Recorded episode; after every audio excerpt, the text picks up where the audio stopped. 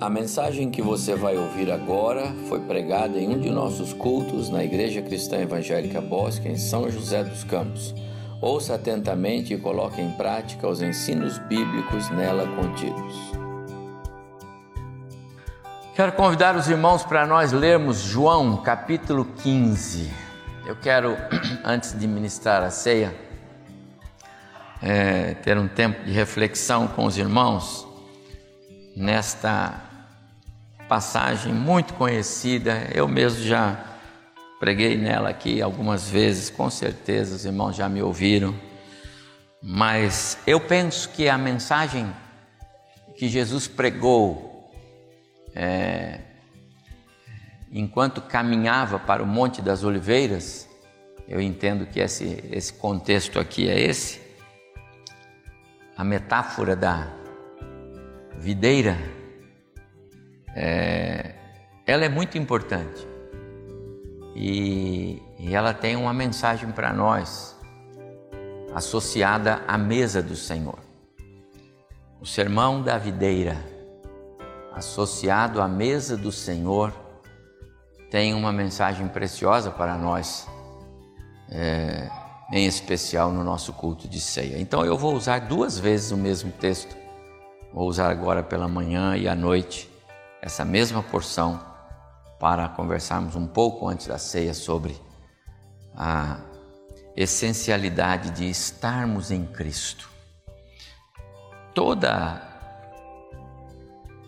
a, metáfora que Jesus cria, se você olhar para ela, ela fala sobre a essencialidade de estarmos em Cristo. O que é isto? Estar em Cristo é um segredo que só aqueles que têm o Espírito Santo no seu coração conseguem discernir. Vamos ler o texto? João capítulo 15, eu vou ler alguns versos aqui. Jesus então diz: Eu sou a videira verdadeira e meu pai é o agricultor. Todo ramo que estando em mim não der fruto, ele o corta e todo o que dá fruto limpa para que produza mais fruto ainda. Vós já estáis limpo, ele está dizendo para os discípulos, pela palavra que vos tenho falado. Permanecei em mim e eu permanecerei em vós. Como não pode o ramo produzir fruto de si mesmo, se não permanecer na videira, assim nem vós o podeis dar, se não permanecerdes em mim. Eu sou a videira, vós os ramos. Quem permanece em mim e eu nele, esse dá muito fruto, porque sem mim nada podeis fazer. Se alguém não permanece, se alguém não permanecer em mim, será lançado fora à semelhança do ramo e secará e o apanham, lançam no fogo e o queimam. Se permanecerdes em mim e as minhas palavras permanecerem em vós, Pedireis o que quiserdes e vos será feito. Nisto é glorificado meu Pai, em que deis muito fruto, e assim vos tornareis meus discípulos. Como o Pai me amou, também eu vos amei. Permanecei no meu amor. Se guardardes os meus mandamentos, permanecereis no meu amor. Assim como também eu tenho guardado os mandamentos de meu Pai, e no seu amor permaneço. Até o verso 10, que o Senhor abençoe o nosso coração nesta porção que acabamos de ler. A ideia básica desses versos que lemos e dessa palavra de Jesus é estar em Cristo, nele. Você viu quantas vezes aqui ele disse: permaneçam em mim, permaneçam em mim, se vocês permanecerem em mim, se as minhas palavras permanecerem em vocês, a ideia de em Cristo, estar em Cristo, salta aos olhos aqui nessa palavra de Jesus. E essa é a regra básica de vida para o cristão. Assim como o ramo para ter vida precisa estar na videira, o cristão para ter vida precisa estar em Cristo. Aqui eu contei, são oito, nove vezes que ele fala sobre essa permanência nele. Mas em todo o Novo Testamento são mais de 160 citações em Cristo. Como Paulo diz lá em Coríntios: se alguém está em Cristo, nova criatura é, as coisas antigas já passaram, eis que se fizeram novas. Em Cristo. Mais de 160 vezes, se você está lendo a Bíblia, se já chegou nas páginas do Novo Testamento, então comece a contar em Cristo, em Cristo, e você vai ver que essa expressão aparece mais de uma centena e meia de vezes na sua Bíblia. Por quê? Porque essa, esse é o segredo para uma vida cristã saudável, uma vida cristã verdadeira, vida cristã que faz diferença e não um título de vida cristã. Cristão nominal. Vocês não são do tempo, pelo menos os mais jovens, mas havia um tempo que a gente dizia: Fulano é de tal religião, mas ele é nominal. Fulano é isso, nominal. Por quê? Porque ele nunca vai na igreja. Ele é porque o pai dele diz que é, ele também diz que ele é, mas ele não é. Ele nunca foi à igreja dele, ele nunca congregou, ele nunca leu a Bíblia, então ele é nominal. Não é verdade? Hoje também temos cristãos nominais. Eles até vão à igreja, até fazem alguma coisa, mas são nominais. Porque ir à igreja não é o mesmo que estar em Cristo. Estar em Cristo é algo diferente. E é isso que Jesus enfatiza no texto que ele é, está falando com os discípulos. Deixe-me, a título de introdução, posicionar aos irmãos onde nós estamos no capítulo 15. Você sabe que João vai acabar no capítulo 21, tá certo?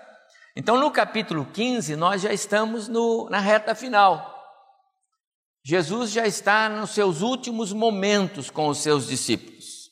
Daí a razão dele querer aproveitar todo esse tempo com aquilo que é mais importante. De tudo que ele já ensinou, de todas as doutrinas que ele pregou para os seus discípulos, de todos os princípios bíblicos do evangelho que ele deixou, que ele fez questão de deixar. Agora, nesses últimos momentos, ele está fixando na mente deles, porque as últimas palavras são aquelas que ficam, não é? Eu já disse para vocês que eu tenho coisas importantes na minha mente que eu ouvi do meu pai. Como, por exemplo, as últimas palavras do meu pai. Não sei qual de vocês tem as últimas palavras do pai de você, mas eu tenho a minha. E meu pai disse assim: Filho, meu Deus nunca me desapontou, não será dessa vez. E colocou de novo a máscara, porque ele já estava com pouca respiração, porque o pulmão dele estava comprometido. E Deus não desapontou. Ele não sofreu como ele queria, ele não passou por problemas de ficar meses hospitalizado. No dia seguinte, no outro dia, o Senhor já estava promovendo ele para a casa do Pai. Deus nunca me desapontou, não vai ser desta vez. As últimas palavras são importantes, elas fazem história na nossa mente. Jesus queria que os seus discípulos soubessem disso. Quando ele termina a ceia, né, nós lemos a ceia lá em Mateus 26, mas lemos aqui também em João 13, muito rapidamente. Mas lá de Mateus 26 diz que, tendo cantado um hino, partiram para o Monte das Oliveiras. Essa é a narrativa de Mateus. E João descreve um pouco mais o que acontece na sequência. E o que acontece na sequência é que Jesus sai do templo de, ou sai do, do, do cenáculo onde ele estava reunido com os seus discípulos, desce através do jardim do Getsemane e vai em direção ao Monte das Oliveiras. Esse percurso, nesse caminho, possivelmente Jesus estava passando por uma plantação de vinhas, videiras, barreiras de uva. Eu fiz um slide bonito, eu esqueci. De noite eu vou trazer, não se preocupe. E eu acho que quando Jesus passava por ali e ele bateu o olho naquilo, ele falou: Eu tenho uma palavra, uma palavra para vocês. Porque Jesus era assim, ele aproveitava o contexto de onde ele estava para ensinar grandes lições. Então, certamente que olhando para aquelas aquelas plantações bonitas, aquelas parreiras, aquelas caixas de uva, todas nos seus galinhos pequenininhos, não é? e vendo aquela, aquele caule mais forte, mais grosso, certamente Jesus disse: Eu tenho uma palavra para vocês. E aí ele faz esta metáfora, essa analogia. Ele compara ele como sendo a videira, os discípulos como sendo os galhozinhos e os cachos como sendo o fruto. E ele ainda diz: E o meu pai é o dono disso tudo, ele é o agricultor. Fantástico, não é? Esse é um momento em que Jesus é, transmite esse ensino que é precioso para nós. E então, ele vai falar exatamente sobre a ideia que eu entendo que permeia todo o texto. Vocês precisam aprender que, assim como para que uma, uma videira produza cachos bonitos de uva, é importante que vocês estejam fixados em mim, sugando de mim todo o alimento espiritual necessário. Os irmãos se lembram que é, Jesus ainda está no contexto da velha aliança. A nova aliança só após a sua morte e ressurreição que é inaugurada. Ela foi pregada aqui, ela foi anunciada, né? Os profetas falaram sobre a nova aliança, mas não existe nova aliança ainda. Jesus ainda é um, um judeu da antiga aliança, no contexto com, da lei, com os seus discípulos, e ele vai exatamente cumprir a lei, ou seja, ele vai pagar com a sua própria vida a questão do pecado cometido por Adão, porque só ele podia oferecer-se como sacrifício vivo naquela cruz. Nós não poderíamos. Então ele cumpre a lei. Então ele está na velha aliança.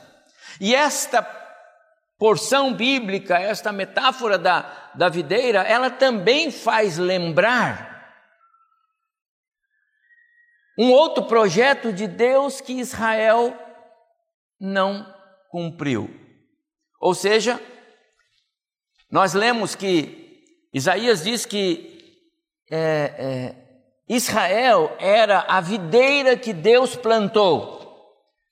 Lá no capítulo 5 de Isaías, ele fala que é, Deus preparou uma terra, arou a terra, adubou a terra a, e plantou sementes para dar uma videira boa.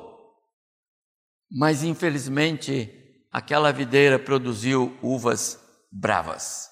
Foi uma videira falsa, que ao contrário de trazer é, é, alegria para o seu agricultor, trouxe tristeza. Essa é a referência a Israel, o povo que Deus escolheu para ser seu, o povo que Deus elegeu em Abraão, o povo que Deus formou, o povo que Deus criou lá no Egito, debaixo das, das é, barbas do próprio Faraó, o povo que Deus conduziu pelo deserto, o povo que Deus plantou na terra prometida, aquele povo deu uvas azedas. Aquele povo que Deus escolheu para ser luz, não foi luz. Aquele povo que Deus escolheu para proclamar é, o amor dele e, e a grandeza dele como Deus Criador, esse povo não fez isso. O pecado de Israel foi ter deixado Deus de lado. Deixar Deus de lado é exatamente não permanecer nele. Por isso que Jesus vai dizer: permaneçam em mim. Olha lá. Israel já errou uma vez. Israel andou por caminhos errados. Fez acordos com o mundo ao seu redor. E quantos acordos Israel fez, não é? Fez acordo com os assírios, fez acordo com os egípcios, fez acordo com todos os ímpios mas Israel era o povo de Deus, só tinha que permanecer no Senhor.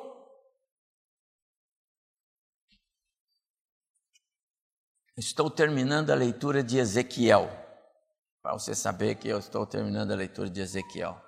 Amados irmãos, como Deus age com severidade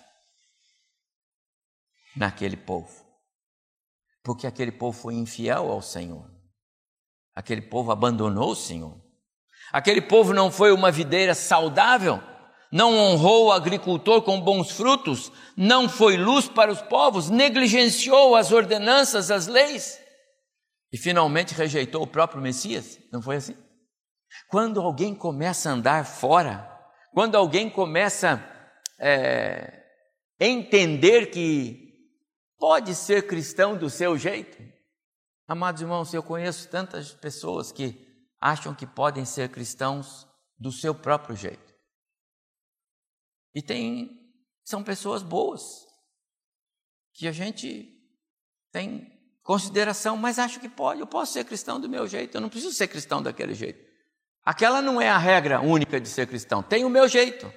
É sempre quando nós começamos a querer andar pelas nossas próprias pernas que o inimigo acha oportunidade para nós, para nos, nos, nos desviar, entendeu? Porque se tem uma coisa que o diabo quer, é só que você deixe ele ter um pedacinho no seu coração para ele poder dar uns palpites.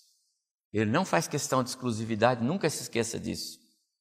Ele só quer ter a oportunidade de dizer para você: Isso não faz mal, rapaz. Você continua nisso. E ó, isso tudo que o pastor falou não é tudo, não. Você pega um pouco só, entendeu? A Bíblia não é toda a razão. Essas coisas. Israel foi fazendo acordos e foi se adequando ao contexto do qual ele estava, no qual ele estava envolvido. E Deus havia sido tão claro: não, não se misturem, não ouçam os povos de onde vocês vão estar entrando. Limpem toda a terra onde eu mandei vocês. Eu dei a terra para vocês. E no entanto, ah, Israel não fez isso. Então a ideia de Jesus é a ideia de permanecer nele, que foi exatamente o que Israel não fez. E só para ilustrar a severidade de Deus, e é bom a gente entender, o nosso Deus é amor, o nosso Deus é misericórdia, o nosso Deus é graça, não tem limite, eu não consigo entender o amor de Deus, sou sincero com os irmãos, não consigo entender a misericórdia dele, não consigo entender essa grandeza de Deus, eu não consigo. Porque tem pessoas que a gente, não, esse aí não merece, mas Deus vai lá e perdoa. Não é? O próprio Israel, Deus está falando, vocês fizeram isso, vocês fizeram aquilo, vocês. E outra, irmãos, eu costumo dizer que há pecados e pecados, né? Aqueles pecados que as pessoas escorregaram, caíram, às vezes até questões moral, moral e tal. Mas há pecados graves quanto aqueles que blasfemam, que põem outros deuses no lugar de Deus, que adoram deuses que não são deuses e que desafiam Deus. Pois Deus é tão misericordioso e tão bondoso e tão gracioso que ele diz N vezes para Israel: Mas se vocês se voltarem para mim, eu vos perdoarei. Esse Deus ainda é assim hoje. E ainda assim, há pessoas hoje, assim como lá, que são duros de coração e não se voltam para o Senhor. Jesus disse: Quem permanecer em mim e eu nele, então, esse vai dar muito fruto. É o verso 5, é a minha, minha base aqui. Porque sem mim vocês não podem fazer nada. Jesus está falando dele e dos discípulos. Essa é a realidade agora. Os discípulos ainda são judeus, vivendo na velha aliança, entendendo tudo como Israel, e Jesus está dizendo para eles: ah, não, não. Eu vou mostrar para vocês que não é assim. A minha igreja não é o Israel de Deus. A minha igreja não está mais debaixo da lei que Deus deu para Israel. A minha igreja não será formada por aqueles que apenas são descendentes de Abraão e que precisam da circuncisão para poderem se filiar à família. Não.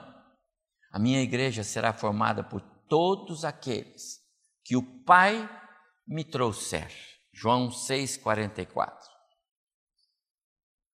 Todo aquele que o Pai leva a Cristo, esse será salvo, e ele o ressuscitará no último dia. Essa é a minha igreja.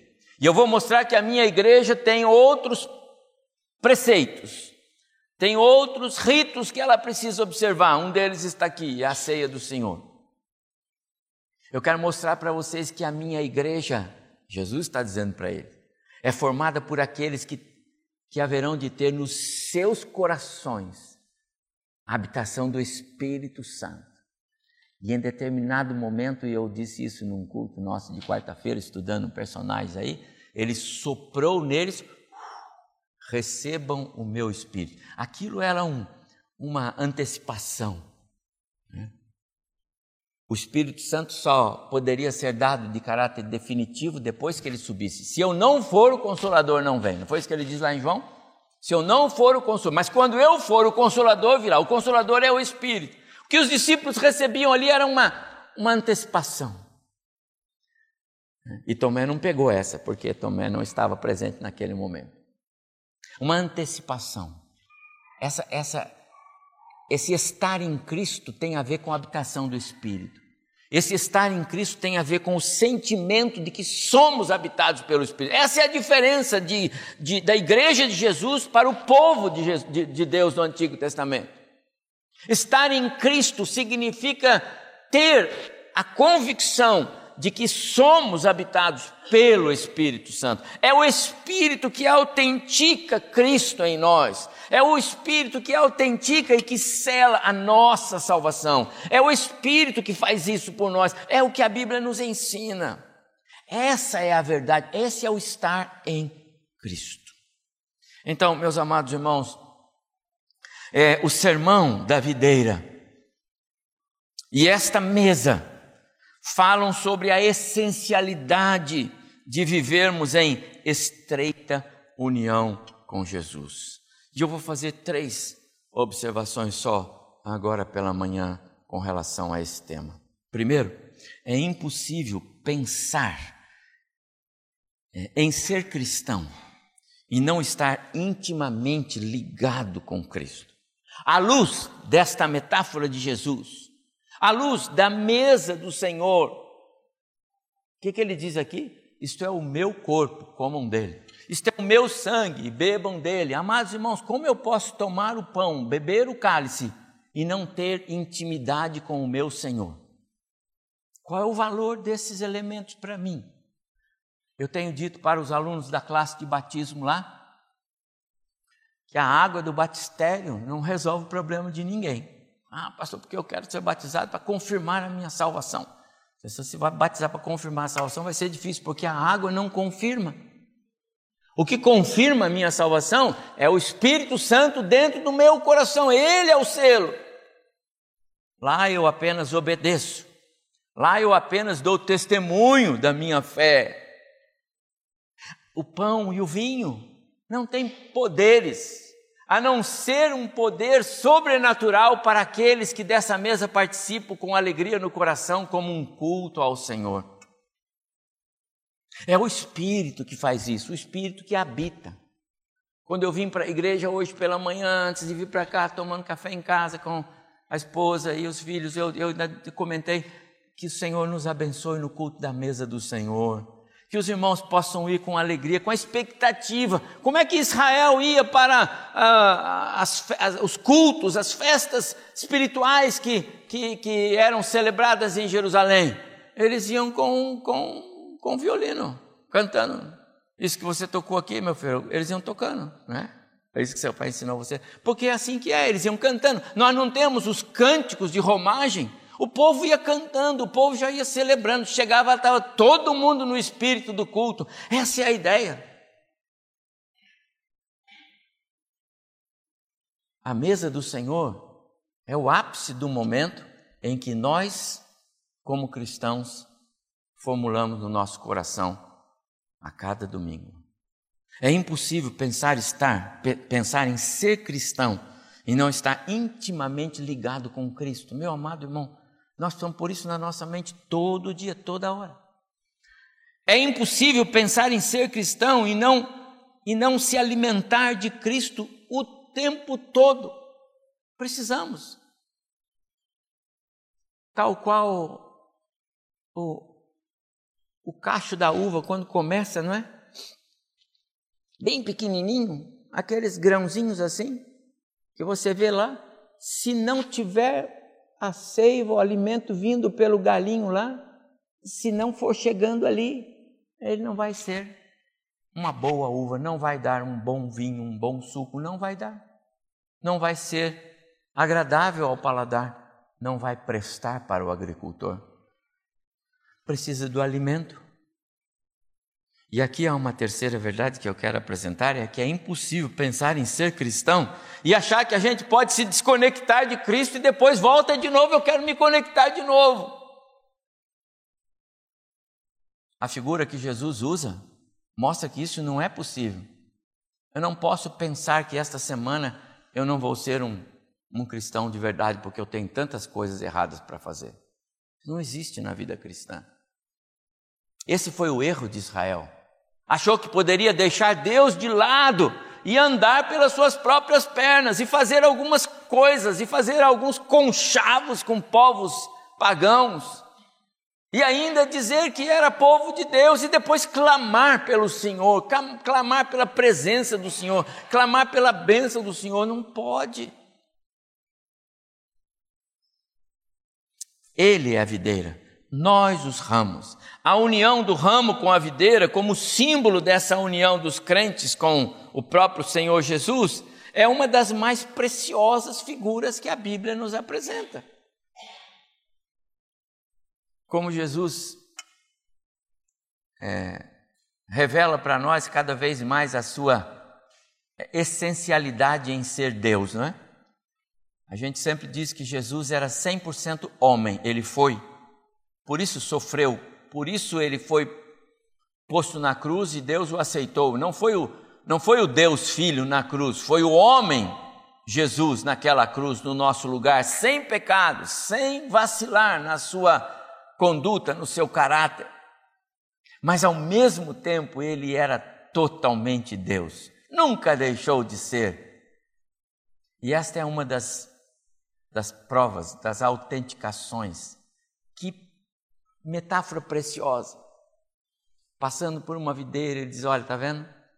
Tal qual esta videira, tal qual esses frutos.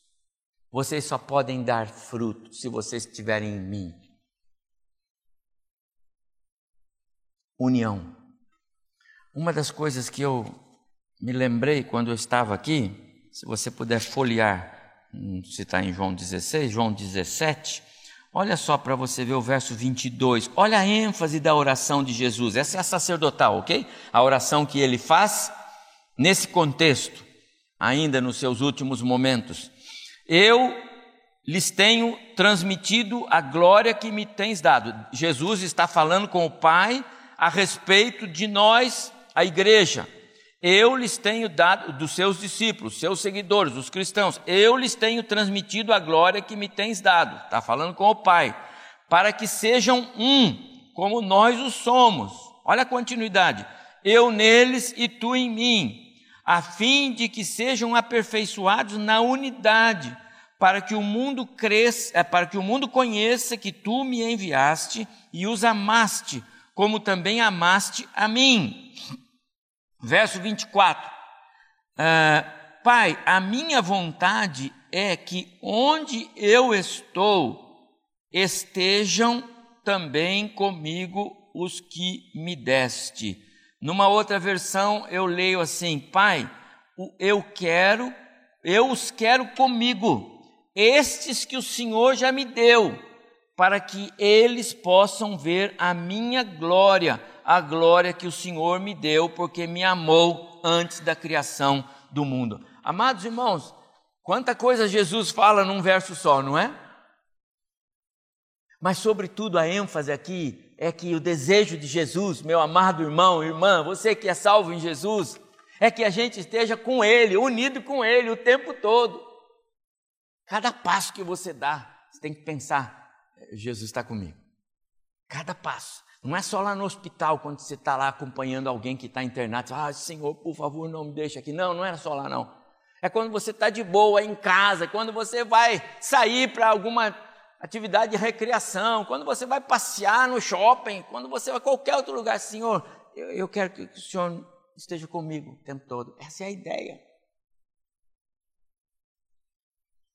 somente através da nossa união com Cristo. A semelhança do que acontece no ramo com a videira para que os frutos venham. A videira, o ramo, os frutos. Nós só podemos desfrutar da vida de Cristo, da beleza de Cristo, da pureza de Cristo, da santidade de Cristo, se nós estivermos o tempo todo seguros de que estamos unidos nele. Hoje eu não vou sair, eu não vou esquecer de falar de Jesus, eu não vou esquecer Jesus em casa. Se é que alguém pode pensar assim. Desligados da videira, os ramos não têm vida. Desligados da videira, os ramos, os galhos, não têm vida. A seiva não chega para alimentá-los, não há folhas, muito menos frutos, não há vida. O ramo não tem vida em si mesmo, não tem valor, não há razão sequer para aquele ramo estar naquela videira. A figura do ramo na videira fala com muita propriedade, portanto, da nossa união com Cristo. A unidade com Cristo é uma bandeira do cristianismo. É isso que Jesus quer dizer. Estou dando minhas últimas palavras para vocês, porque daqui a pouco eu vou para a cruz. Então atentem para isto, vocês precisam ficar unidos comigo. Não por acaso, lá em Mateus 28, né?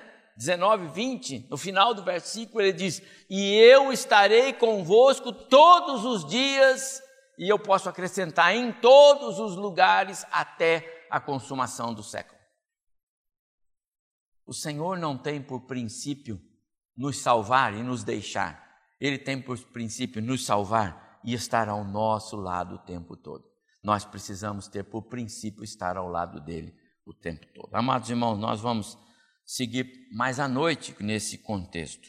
E eu quero só fazer umas considerações finais antes da nossa participação na mesa do Senhor. Para mim, esta metáfora é singular, muito preciosa.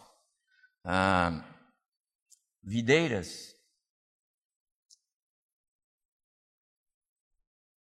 que são formadas por um, um caule mais grosso, todo feio, esquisito, é? e por ramos, que são galhos que aparentemente é, não servem para nada, de fato, a madeira dela não serve para nada. Não se faz móveis com ah, videiras, com os, os caules das videiras, nem os mais grossos que possam ter. Ela só tem uma utilidade: dar fruto. Só. Se ela não dá fruto, ela não cumpre o seu papel. Olha a analogia que Jesus faz. Ele diz: Eu sou a videira, vocês os ramos. Jesus está dizendo: Deus Trouxe vocês até mim por uma única razão: frutos.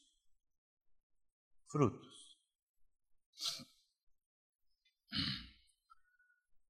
Verso 16 aí de João 15, ele diz: Não foram vocês que me escolheram, pelo contrário, eu é que escolhi vocês e os enviei para que vocês indo deem fruto. E esse fruto permaneça, a fim de que tudo quanto vocês pedirem ao Pai em meu nome, ele vos conceda. A nossa permanência em Cristo, meus amados irmãos, tem a ver com uma vida frutífera. O que é uma vida frutífera? É uma vida que agrada a Deus. A nossa vida agrada a Deus. A minha maneira de ser agrada a Deus. Eu sou agradável a Deus como esposo. Eu sou agradável a Deus como esposa. Eu sou agradável a Deus como pai. Estou cuidando bem dos filhos que Ele me deu. Não adianta ser agradável aos filhos se você não é agradável a Deus. Você pode estar agradando os filhos, mas não agradando a Deus. Os frutos não são por você ser agradável aos filhos, mas por você ser agradável a Deus, aprovado por Deus. Frutos têm a ver com uma vida que agrada a Deus. E uma vida que agrada a Deus é uma vida que é autenticada pelo Senhor. Orações respondidas, prazer espiritual. Por isso a ênfase de Jesus é a nossa permanência nele. Logo mais eu vou falar um pouco mais sobre os frutos, à luz do que Paulo escreve lá em Gálatas 5, e todos conhecem, versos 22 e 23. Aqueles frutos, ou aquele fruto cuja evidência se manifesta em todos aqueles é, aspectos que Paulo trata de uma vida cristã saudável, são vistos em nós. Permanecer em Cristo é andar com Jesus. Permanecer em Cristo é estar em estreita comunhão com Ele. Permanecer em Cristo é depender somente dele e não de si próprio. Permanecer em Cristo é não se guiar pelos impulsos do seu próprio coração. O coração é enganoso e quantas vezes nós estamos achando que está tudo certo, mas Deus está dizendo não está tudo certo, não. Permanecer em Cristo é não confiar na sua própria capacidade. Tudo isso Jesus falou com os israelitas: vocês confiaram em vocês. Vocês acharam que fazer aliança com outros povos resolveria o problema de vocês, mas eu sou o Deus da aliança. Vocês foram buscar ajuda em outros lugares, mas eu sou a ajuda, eu sou a pedra de socorro, eu fiz dar água no deserto para vocês, eu dei alimento para vocês, eu que abri o mar, como que vocês podem confiar em outros ou em vocês mesmos? Permanecer em Cristo, meus amados irmãos, é crer na suficiência dele para todas as nossas necessidades. Qual área Jesus? Qual área da minha vida ou da sua vida Jesus não pode intervir? Diga para mim. Se ele pode coisas grandes, as pequenas ele também pode. O Senhor diz em Provérbios capítulo 3: Filho meu, confia no Senhor de todo o seu coração. Não confie no seu próprio entendimento, não confie na sua sabedoria, ela é enganosa. Não queira ser sábio aos seus próprios olhos. Tema ao Senhor, aparte-se do mal. Isso é saúde para o seu corpo e refrigério para os seus ossos, não é? É sobre isso, meus amados irmãos, que Jesus está falando. Permaneçam em mim e eu permanecerei em vocês. Andem comigo, porque eu sempre estou com vocês. E assim vocês vão poder dar frutos esses. Eu nem falei aqui que os frutos, como muitas pessoas pensam, é levar pessoas a Cristo. Também, mas eu nem cheguei nisso. Porque Deus está muito mais interessado em quem você é do que o que você faz.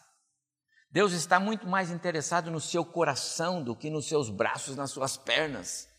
Sabe? Deus está muito mais interessado em você por dentro do que você por fora. Permanecer em Cristo é dar essa alegria ao Deus que nos salvou, é ser alguém que Ele quer que sejamos. Meus amados irmãos, a metáfora da videira e esta mesa com seus elementos, elas falam dessa essencialidade de vivermos em estreita união com Cristo. A minha oração é que o Senhor Deus nos abençoe e que nós possamos ter esta mensagem de Jesus na nossa mente. É dele a mensagem. Permaneçam em mim o tempo todo e todo o tempo. Permaneçam em mim, andem comigo, e eu permanecerei em vocês, e vocês darão muito. Eu ouvi certa vez alguém dizer, sabe, Algumas vezes a gente precisa, é, por obrigação de, de trabalho e tudo, a gente precisa fazer algumas coisas até erradas. Eu tenho que dizer, não precisa. Não precisa. Você não precisa fazer nada errado no seu trabalho. Você não precisa fazer nada errado no seu comércio. Você não precisa fazer nada errado na condução do seu lar. Permanecer em Jesus é ter uma vida aprovada por Ele. A Bíblia é repleta de exemplos de pessoas que foram bem-sucedidas em enfrentarem a verdade. permanecerem em Deus. E Deus os honrou. E nação, uma nação inteira foi abençoada, porque alguém disse: Eu não faço isso. Permanecer em Cristo é andar com Cristo. Que o Senhor nos abençoe.